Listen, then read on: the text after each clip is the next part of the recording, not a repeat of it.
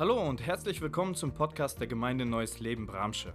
Wir freuen uns, dass du eingeschaltet hast und wünschen dir, dass dich die folgende Predigt in deinem persönlichen Leben weiterbringt. Was ein herrlicher Tag. Ich weiß nicht, wie es euch geht, aber ich habe mir die Frage gestellt, was ist denn daran heute herrlich? Hä? Die Sonne draußen oder was? Nee, tatsächlich nicht.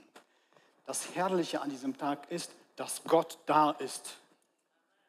Er ist heute für uns da. Wenn ich ganz genau sein soll, er ist heute für mich da und er ist auch für dich da.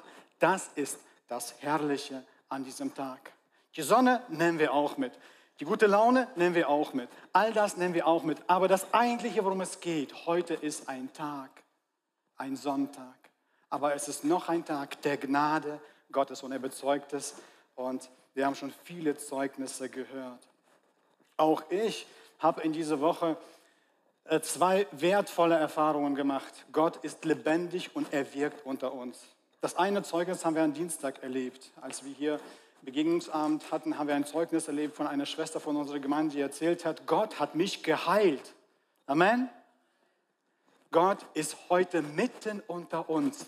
Und so möchte ich dich ermutigen, wenn du heute zweifelst, verzweifelst oder kämpfst, sollst du dennoch wissen, Gott ist da. Er liebt, er segnet, er führt. Das Zweite, was ich diese Woche ganz stark erlebt habe, das ist privat bei mir zu Hause. Wir hatten ein Glück im Unglück. Also unser kleiner Enkel, mein Enkel, äh, neun Monate alt, ist mit seinem Laufstuhl 14 Stufen die Treppe runtergefahren.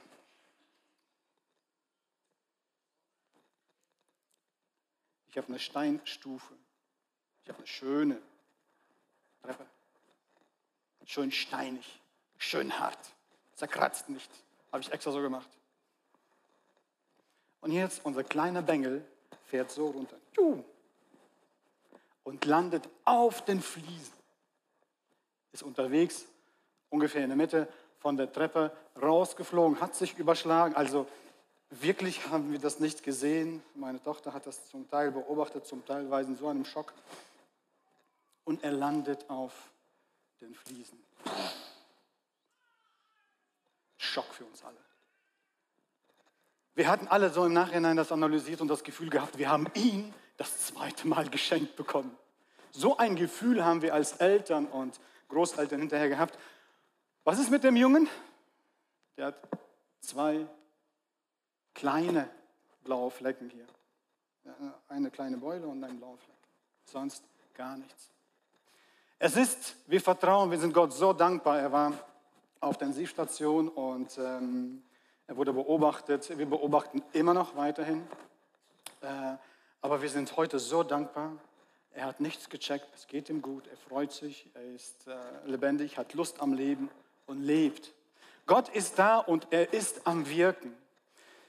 Dasha, die Moderatorin, hat das heute so wunderbar erwähnt, dass äh, Weisheit, Lebeweise und Lebensweise, es ist wichtig, dass wir unser Leben auf das richtige Fundament stellen. Ist absolut wichtig für uns. Liebe Techniker, könnt ihr bitte den Timer anmachen für mich? Dankeschön. Es ist absolut wichtig. Und es ist auch tatsächlich, wenn wir von Lebenskrisen sprechen, also ich persönlich, wenn ich mein Leben analysiere, stelle ich drei Lebenskrisen fest. Drei Lebenskrisen habe ich in meinem erlebt. Also Krisen viele, Streitigkeiten oder Zweifel oder Kämpfe sehr viele, wöchentlich fast, ja. Aber so, wenn ich sprechen würde von konkreten Lebenskrisen, dann würde ich von drei sprechen. Dreimal im Leben war ich in meinem Leben an die Wand gedrückt oder auf den Boden gepresst oder hatte das Gefühl, der Boden ist unter meinen Füßen weg. Vielleicht ein kurzes Zeugnis, bevor ich in den Text einsteige. Das ist das erste Mal mit 23 Jahren. Also wer mich kennt, ich war schon immer ein bisschen sportlich. Ich sehe heute noch sportlich aus, oder? Ja, ein bisschen angeben muss Georg immer. So kennt ihr ja Georg. Ähm, ich mochte schon immer, man muss mich nicht zwingen, Sport zu machen. Und so war ich auch in meinem Leben, seit ich zwölf Jahre bin, unterwegs. Ich war unterwegs, habe Sport gerne gemacht. Du musst nicht sagen, Georg, mach Sport. Ich muss immer betteln, heute Moment darf ich joggen gehen. Sagt, nein, erstmal erledigst du die und die Sachen. Ah, okay, Mann, ey. Ähm, Und so war ich unterwegs als junger Mann, als kein Christ. Und ich habe ganz fest darauf gebaut in meinem Leben, auf Erfolg. Ich wollte sportlich erfolgreich sein. Das war mein, das war mein Plan. Das war mein, das war mein Weg. Und dann mit 23 bricht meine Leber zusammen. Das hat Gründe, das hat zum Teil äh, habe ich meinen Körper überlastet, aber die eigentliche Ursache ist in meiner Kindheit zu finden, da wo ich als kleines Baby ähm, äh, im Krankenhaus infiziert war. Das heißt, ich habe, ich habe mein Leben lang in meinem Körper einen Infekt getragen und in einem bestimmten Lebensabschnitt ist das ausgebrochen. Ich habe das leicht gefördert durch Überlastung meines Körpers. Und da war die Welt für mich zusammengebrochen. Ich lag damals im Krankenhaus, ich war acht Monate krank. Ich war im Krankenhaus und habe den, den Arzt die erste Woche die ganze Zeit eine Frage gestellt. Doktor, wann werde ich entlassen? Ja, wann werde ich denn entlassen? Dann irgendwann mal beim dritten Mal fragte, warum ist diese Frage für dich so interessant?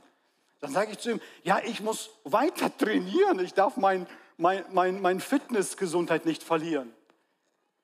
Da sagte er zu mir, Sergei, also damals hieß ich noch Sergei, heute heiße ich Georg.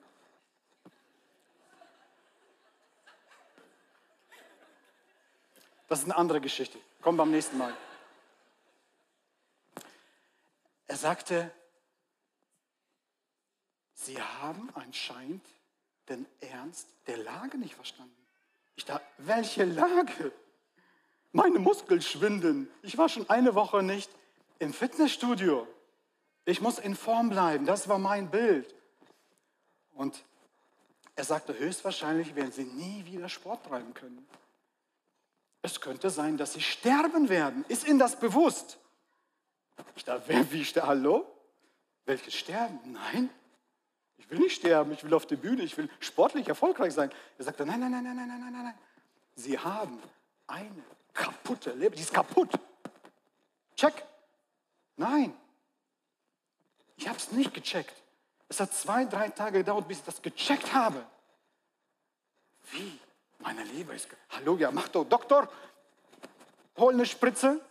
Also ich bin heute Pfleger, arbeite im Krankenhaus und ich erlebe genau solche Leute. Vor allem aus dem Osten, wenn Leute aus dem Osten im Krankenhaus sind, dann sagen sie, Georg, kannst du dem Doktor nicht sagen, er soll mal ein paar Vitaminspritzen geben? Dann geht es mir doch besser.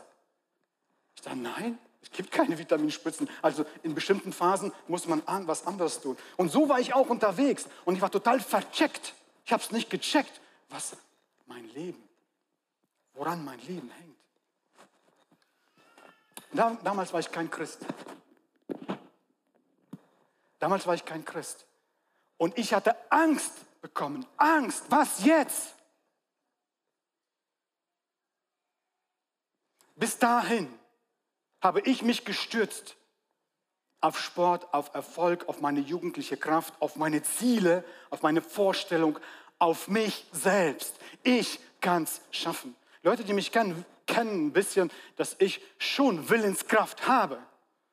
Und ich kann so stark trainieren, dass mein Körper reißt. Ich bin wie eine schwangere Frau, überall zerrissen. Aber ich bleibe am Ziel dran. Das hält mir nicht auf. Und dann habe ich gecheckt, das geht nicht so. Und ich wurde ausgebremst. Und da habe ich richtig Angst bekommen. Und da gab es eine alte Dame, das war meine Oma, die sagte zu mir einen Satz, einige kennen den Satz. Knecht, mein Knecht hat sie gesagt, also mein Sohn, du musst beten lernen. Na toll, ey. Du musst beten lernen. Ey. Mit 23 muss ich schon beten lernen. So habe ich gedacht. Wie viele Leute dachte ich, ja, Gott ist für alte Leute, Gott ist zum Sterben. Aber Gott, ich habe nie verstanden, junge, junge Leute, Gott ist für das Leben da. Für das Leben, zum Leben. Und deswegen auch dieser wunderbare Predigtreihe, ähm, Lebeweise. Ja, was ist deine Lebensweise? Ja, Lebeweise. Und der Titel der heutigen Predigt ist, worauf vertraust du? Ich werde heute viel hier vorne reden, ja? Aber ich möchte dich um eins bitten, während ich hier vorne rede. Du kannst zuhören oder nicht. Bitte Höre in dein Herz hinein. Was ist der Punkt? Worauf vertraust du in deinem Leben? Und es ist mir wirklich egal, ob du Christ bist oder kein Christ bist. Ob du schon lange Jesus nachfolgst oder ihn noch gar nicht wirklich kennst. Beantworte die, äh, beantworte dir die Frage, worauf vertraue ich denn in meinem Leben? Was ist die Stütze? Und ich fange an äh, mit dem Bibelvers aus dem Buch der Sprüche, Kapitel 3, Vers 5. Das sind sehr vertraute Worte für mich. Ich benutze die regelmäßig in meinem Job. Und ich hätte heute, glaube ich, auch viel zu sagen. Aber ich muss mich an das Konzept halten. Ich hoffe, ich komme klar. Wir lesen zusammen, der Text wird ausgestrahlt. Vertraue vom ganzen Herzen auf den Herrn. Verlass dich nicht auf dein Verstand. Denke an ihn, den Herrn was immer du tust, dann wird er dir den richtigen Weg zeigen. Bilde dir nichts auf deine Weisheit ein, sondern fürchte den Herrn und meide das Böse. Das macht dein Leben gesund und du bekommst neue Kraft. Amen. Habt ihr verstanden? Habt ihr verstanden? Okay, dann kann ich gehen. Was ist hier nicht klar? Ich habe mir selbst die ganze Zeit die Frage gestellt, ja, was, worüber kann man denn hier predigen? Was ist an diesem Text nicht klar? Ist doch alles klar, oder? Ja. Wo ist das Problem? Aber unser Herz, unser Herz hört manchmal anders. Ja, wir hören ja ganz oft mit dem Inhalt unseres Denkens, mit dem Inhalt unseres Wissens, mit dem Inhalt unserer Erkenntnisse, mit dem Inhalt unseres Ziele und so weiter. Wir hören manchmal ganz unterschiedlich. Und eigentlich, wenn wir diesen Text betrachten, dann stellen wir fest, das war ein Ratschlag eines Vaters an seinen Sohn, einen jungen Sohn.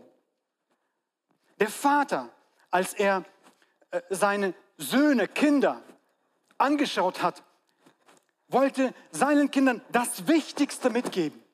Ein Vater weiß, dass die Kinder, also an meinem Enkelkind kann ich das heute sehen, die sind so lebendig, die sind so mutig, die sind so, die fahren Treppe runter ohne Helm, also mit dem Laufstuhl.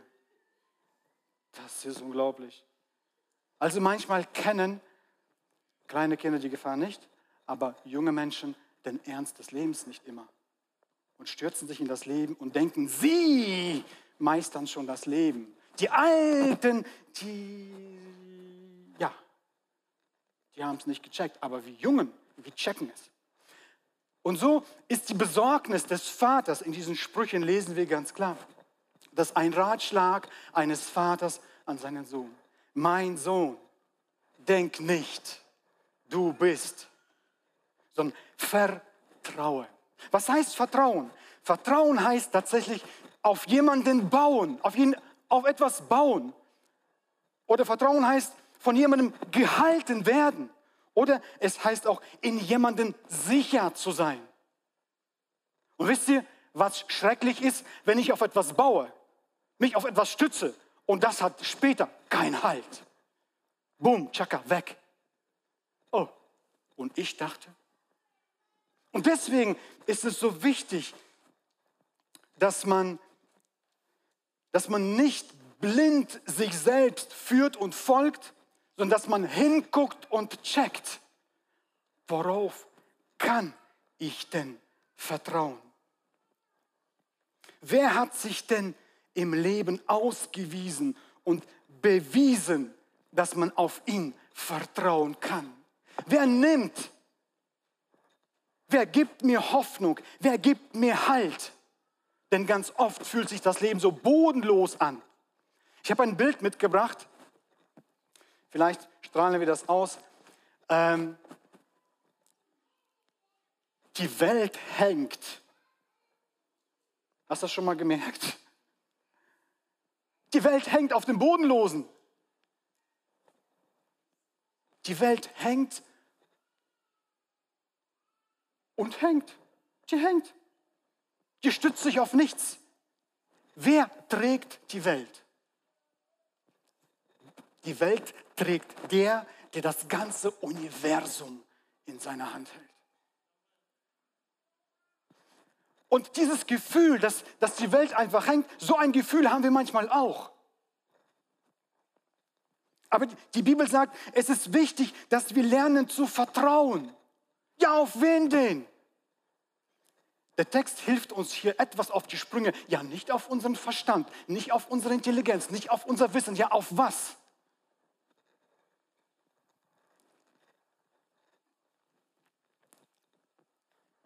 Ich mag dieses coole Beispiel aus dem Johannesevangelium. Kennt ihr diese Passage aus dem Johannesevangelium Kapitel 20, Vers 25, da wo der auferstandene Jesus sich den Jüngern zeigt? Und einer von den Jüngern war nicht dabei und das war Thomas. Thomas war nicht da. Keine Ahnung, wo er war. Vielleicht Corona gehabt. Damals gab es das auch, bloß man kannte das unter einem anderen Namen. Er war nicht da. Und als er kommt, als er kommt, sagen die Jünger, wir haben Jesus gesehen. Da sagt Thomas, komische Typen, ey. Und er sagte, wenn ich das nicht selber sehe, wenn ich meine Hand nicht in seine Seite, also in, wenn ich das nicht, dann kann ich das nicht glauben. Und so sind wir ganz, ganz, ganz oft unterwegs. Ich nehme mich da nicht raus. Aber die Bibel lehrt uns ganz, ganz was anderes. Der Mensch sagt immer und ständig, wenn ich nicht sehe, kann ich nicht glauben. Also sagt, um zu glauben, muss ich sehen. Nein. Jesus erklärt das ganz anders. Willst du sehen? Dann glaube. Wenn du glaubst, wirst du sehen. Genau das steht im Johannesevangelium Kapitel 11. Jesus sagte zu Martha, habe ich dir nicht gesagt, Martha, dass du die Herrlichkeit Gottes sehen wirst, wenn du glaubst? Versteht ihr? Die Welt steht Kopf. Der Mensch von seinem Wesen her möchte von seiner Natur, so werden wir auch geboren, so unabhängig wie möglich sein. Aber wir hängen wir hängen ab. Wir sind abhängig von dem, der uns geschaffen hat und eine gute Absicht mit uns hat. Und er gibt dir und mir Hoffnung, Zuversicht und Halt. Und er bietet sich dir an und sagt, glaube mir und du wirst sehen. Nein, nein, nein, nein, nein, nein, nein, nein, Jesus. Erst will ich sehen, dann kann ich glauben. Nein, nein, nein, nein, nein, nein, nein, nein, Georg, sagt Jesus. Erst glaubst du gefährlichst. Und dann wirst du die Herrlichkeit, die Gegenwart Gottes erkennen. Und hier geht es nicht um Verstehen, hier geht es um eine Erfahrung, eine Begegnung. Darum geht es.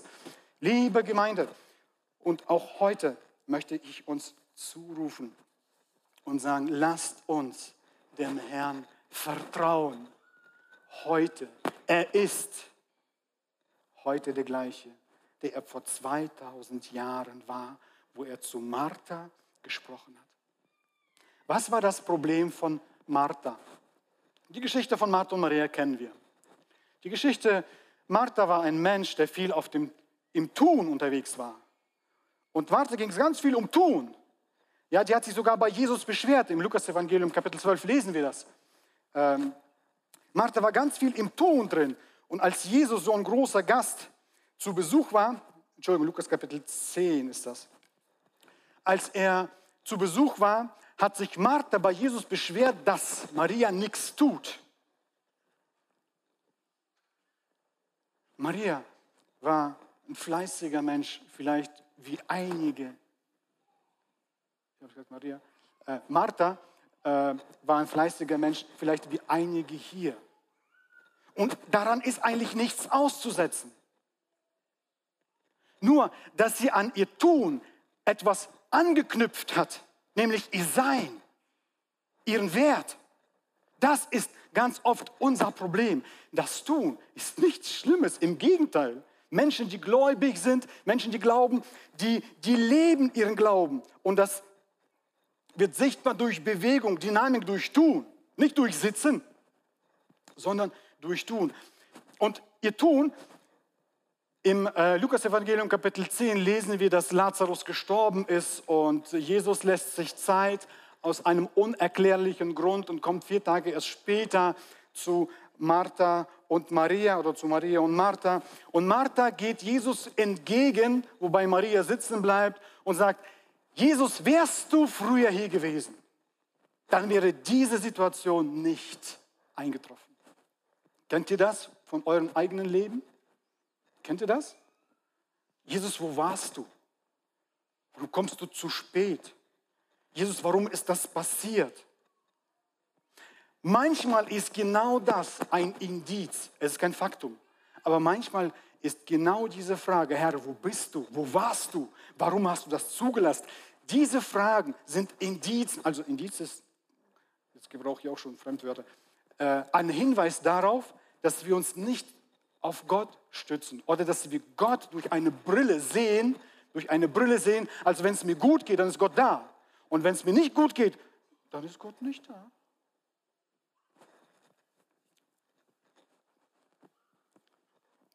Aber so ist es nicht. So ist es nicht.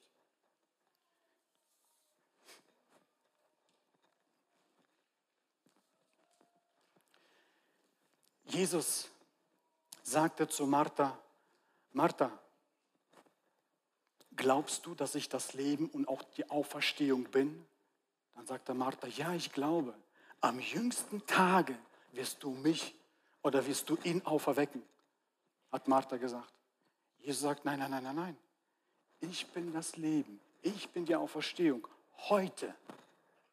Lass uns zum Grab gehen, er wird jetzt auch verstehen. Sagt, äh, Jesus, er stinkt schon. Jesus, er stinkt. Wisst ihr, ganz oft nehmen wir durch unser Verstehen Gott oder Jesus in die Enge, in die Bresche. Wir limitieren ihn nach unten. Aber so ist es nicht. So ist es nicht. Jesus ist da und er möchte, dass wir ihm vertrauen im Alltag. Ich habe ganz bewusst gesagt, Jesus, es geht um Jesus. Lass uns mal das zweite, den zweiten anschauen. Vertrauen mit deinem Herzen. Also Vertrauen, es geht darum, dass wir Gott unser Herz schenken, dass wir uns an Jesus Christus, an ihn persönlich wenden. Das zweite mit unserem Herzen. Wisst ihr, die Frage stellt sich dann, wenn ich vertrauen soll mit meinem Herzen. Ähm, womit kann ich denn sonst noch vertrauen? Und zum Teil haben wir die Antwort auch gerade schon gehabt, ja mit dem Verstand. Es gibt tatsächlich, die moderne Psychologie äh, gibt uns Hinweise, es gibt tatsächlich Kopfmenschen. Da läuft alles durch den Kopf. Ist das falsch? Nein. Ist das richtig? Ja. Ist das komisch? Nein, es ist natürlich. Ja, es gibt aber auch Bauchmenschen. Es gibt Menschen, die haben alles über Fühlen. Also ich fühle Gott, ich fühle Gott nicht. Die anderen, ich denke, ich denke nicht. Aber auch gleichzeitig, wenn die Bibel spricht, vertraue Gott mit deinem Herzen, als ob da die Mitte gewählt ist. Also nicht Kopf, nicht Bauch, sondern die Mitte. Wenn die Bibel von deinem Herzen spricht, dann spricht sie eigentlich von dem gesamten Menschen. Wir sollen also unser Gehirn nicht an der Garderobe abgeben. Wir sollen auch nicht unseren Verstand verlassen, um glauben zu können. Das ist nicht der Punkt. Sondern wenn ich an diesen Bibelvers denke, dann denke ich auch tatsächlich auch an das erste Gebot, das Jesus im Matthäus-Evangelium äh, 22, Vers 37 zu uns sagt, Jesus antwortet und sagt, du sollst den Herrn, deinen Gott lieben, vom ganzen Herzen, also ganzen Herzen, ganze Seele, Gefühle, Emotionen und auch deine ganzen Gedanken. Also wenn die Bibel über unser Herz spricht, dann spricht sie von einer Nüchternheit, von einer Klarheit. Nicht von Denken und Berechnen, nicht von Fühlen oder nicht Fühlen, sondern von einer klaren Erkenntnis.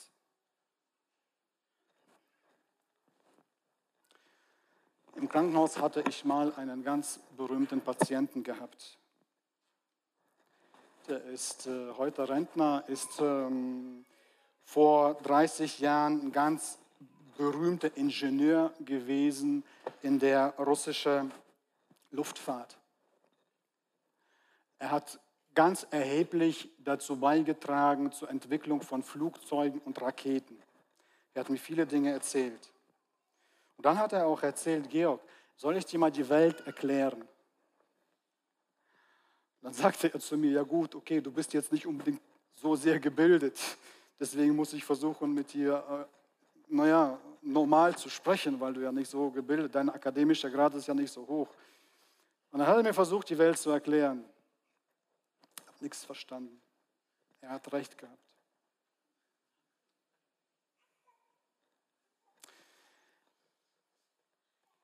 Ich weiß nicht, äh, also dieser Mensch, der ist ganz toll krank, höchstwahrscheinlich wird das Krankenhaus nicht mehr verlassen.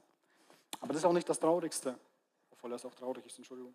Aber ähm, das Traurigste ist, dass er sich stützt auf dieses Wissen, auf dieses abgehobene Wissen, das er erkannt hat, indem er die Wissenschaft benutzt hat. Ich stelle immer wieder fest, wie bodenständig Gott ist. Er kommt zu einem normalen Menschen wie Georg, einem Altenpfleger. Er kommt zu einem normalen Menschen, zu mir und zu dir. Und das Evangelium, die frohe Botschaft ist nicht kompliziert. Wir Menschen denken, dass wir das über unseren Kopf alles erklären. Und wir machen, das, wir machen Gott so kompliziert. Aber es ist es nicht. Und dieser Mensch hat versucht, versucht, versucht, versucht, versucht, Hauptsache ist, selbst erkannt, dachte ich. Also er hört nichts anderes als nur seine Erklärung. Und er ist total verkopft in diese Sache. Und das ist wirklich sehr schade. Die Bibel lädt uns ein, dass wir uns nicht auf unseren Intellekt, auf die Wissenschaft stützen, sondern dass wir uns auf Gott, auf seine Gegenwart, dass wir das wahrnehmen, dass wir mit unserem Herzen, mit unserem ganzen Wesen auf ihn ausgerichtet sind, dass wir lernen, ihn zu lieben. Das heißt, dass wir lernen, in ihm in Beziehung zu treten und mit ihm zu leben. Unser Verstand sollte nicht unsere Stütze sein, sondern wir stützen uns auch mit unserem Verstehen auf Gott und sein Wort. Unsere Emotionen sollen nicht unser, unser Leid uns lenken oder bestimmen. Wir stützen uns auch mit unseren Emotionen auf Gott und sein Wort. Und sein Wort ist das Maßstab, das unser Herz stimmt, unser Denken bestimmt, unsere Emotionen lenkt. Das ist der Punkt und das ist das, worum es geht. Heselkiel Kapitel 23, Vers 31, da heißt es, dann kommen sie zu dir. Heselkiel spricht von einem Volk, die nur so tun, als ob sie Gott lieben, aber mit ihrem Herzen sind sie weit, fern, weit entfernt. Dann kommen sie zu dir, wie ein Volk eben zusammenkommt. Sie setzen sich als mein Volk vor dir auf den Boden und hören dir zu. Aber sie befolgen deine Worte nicht. Mit dem Mund tun sie dir schön, doch ihr Herz ist nur mit ihrem eigenen Gewinn beschäftigt. Also das ist ein Hinweis für uns, dass wir nicht so leben sollen. Das ist dieses Wort ist uns hinterlassen, damit wir nicht so unser Leben leben, denn das wäre nicht weise. Man kann tatsächlich Gott auch für seinen Gewinn benutzen, aber am Ende ist das kläglich und schädlich. Du kannst dich gut benehmen, du kannst fromm tun, das ist doch okay, das ist ja auch schön. Du kannst auch viel spenden. Aber du kannst dich nicht auf das, was du tust, in diesem Sinne stützen, sondern das alles darf aus dem heraus kommen, auf das du dich stützt, nämlich auf Gott. Vertraue, vom ganzen Herzen dem Herrn. Also vertraue, vertraue vom ganzen Herzen. Ja, vertraue doch dem Herrn. Ja, wer ist denn dieser Herr? Und die Bibel benutzt das Wort für Herr, da steht Adonai. Und dieses Wort wurde abgeändert. Ganz am Anfang stand da Yahweh. Und das steht für Gott, für Gott den Schöpfer, für den Gott, von dem wir auch letzten Sonntag schon gehört haben. Und am Ende, wenn wir das zurückverfolgen, dieser Herr ist Jesus selbst. Jesus, auf Jesus sollst du dich stützen. Ich gebrauche das sehr gerne. Erlaubt mir, dass ich heute auch noch mal euch damit ein bisschen quäle. Wie heißt denn unser Gott? Diese Frage stelle ich ganz oft, wenn ich draußen mit Menschen rede. Wie heißt unser Gott? Ja, Gott hat keinen Namen. Natürlich hat Gott einen Namen. Unser Gott heißt Jesus. Jesus ist das, worauf wir uns stützen. Jesus ist der, der uns helfen kann. Und wenn wir das so nicht fassen, dann fassen wir ganz oft daneben. Aber wenn ich jemanden habe, Jesus ist da. Jesus ist, Psalm 33, Vers 18, der Herr aber beschützt alle, die ihm gehorchen und auf seine Gnade vertrauen. Jesus ist der Herr, der gnädig ist. Vor kurzem sprach ich mit einem, mit einem Menschen, der fragte mich, Georg, bei mir zu Hause ist ein Unglück passiert und ich habe die Befürchtung, dass Gott mich bestraft hat, weil ich etwas nicht gemacht habe. Die Person sagte, ich hatte die Tage zu Gott gesagt, dass ich beten werde und ich hatte es nicht gemacht und dann eine Zeit später habe ich das und das erlebt. Kann das sein, dass Gott das so gemacht hat, geführt hat? Liebe Gemeinde, kann das sein? Kann das sein, weil du nicht gebetet hast, dass Gott dir eine Strafe zufügt? Wer sagt nein?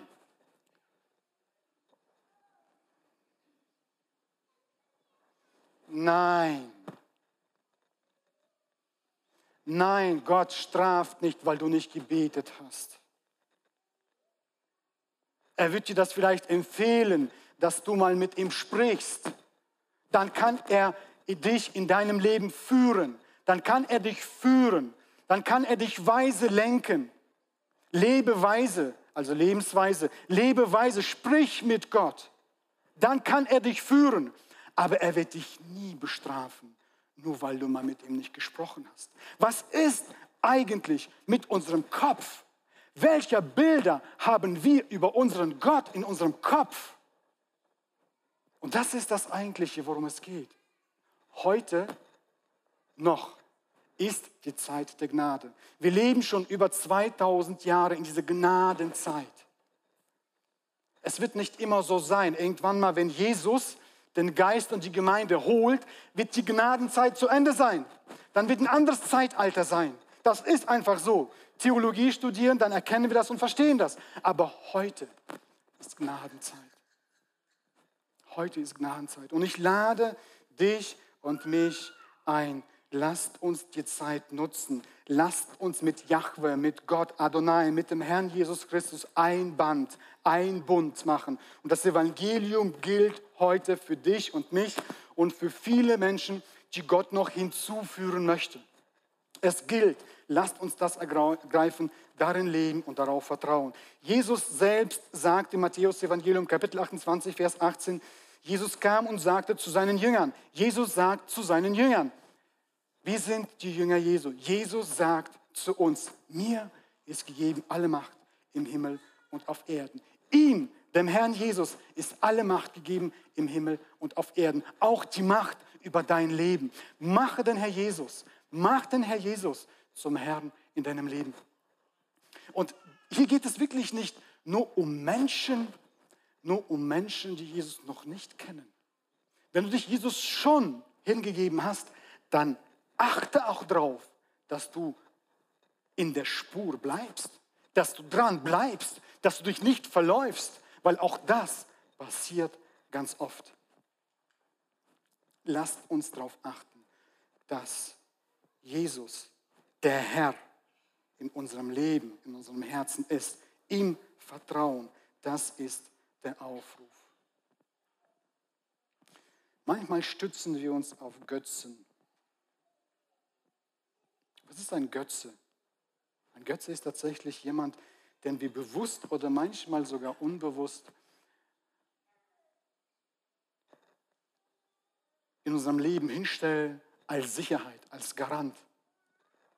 Es kann Geld sein, es kann Beruf sein, es kann eine gewisse Sicherheit sein, es kann Verstehen sein, es kann so vieles sein, es kann Beziehungen sein. Man kann sogar manchmal an Gott glauben, aber den Sinn und das Glück des Lebens an etwas anderes hängen. So kann man auch hier ein Christ sein, aber die Erfüllung woanders suchen. Und dann beobachtet man Menschen, dass man durchs Leben huscht dass man auf zwei Hochzeiten tanzt. Man ist auch Christ, man ist auch irgendwie viel anders beschäftigt. Und so werden wir ausgelaugt und ausgeraubt. Die Bibel sagt, alles ist uns erlaubt, aber nicht sollte über uns Macht ausüben. Manchmal ist auch Besitz, Besitz das, was uns lenkt, bestimmt, was uns Kraft, Opfer, Zeit, Energie kostet. Grundsätzlich hat Gott nichts gegen Besitz. Nur achtet er schon sorgfältig darauf, dass der Besitz uns nicht besitzt, sondern dass wir herrschen über das, was wir besitzen.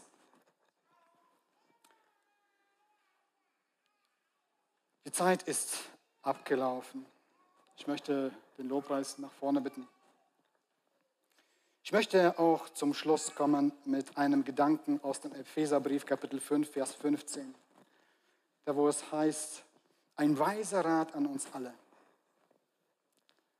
Lasst uns sorgfältig darauf achten, wie wir unser Leben führen. Handelt nicht unklug, sondern bemüht euch, weise zu sein.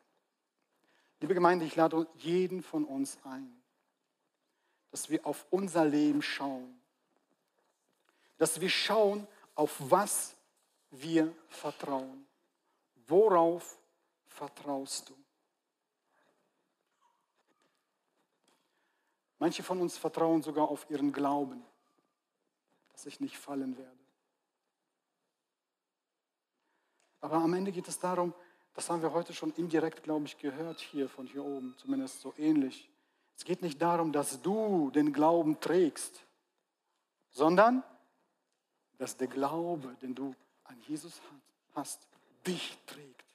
Darum geht es am Ende. Und es ist ganz wichtig, dass wir darauf vertrauen, unser Leben so ausrichten, dass Gott die Mitte unseres Lebens ist. Und wenn links und rechts alles fällt, darf am Ende Gott überbleiben. Gott ist das, worauf sich alles andere aufschichtet.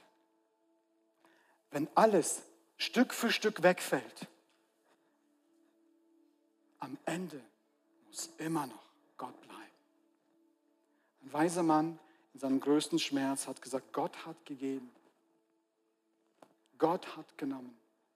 Der Name des Herrn sei gepriesen.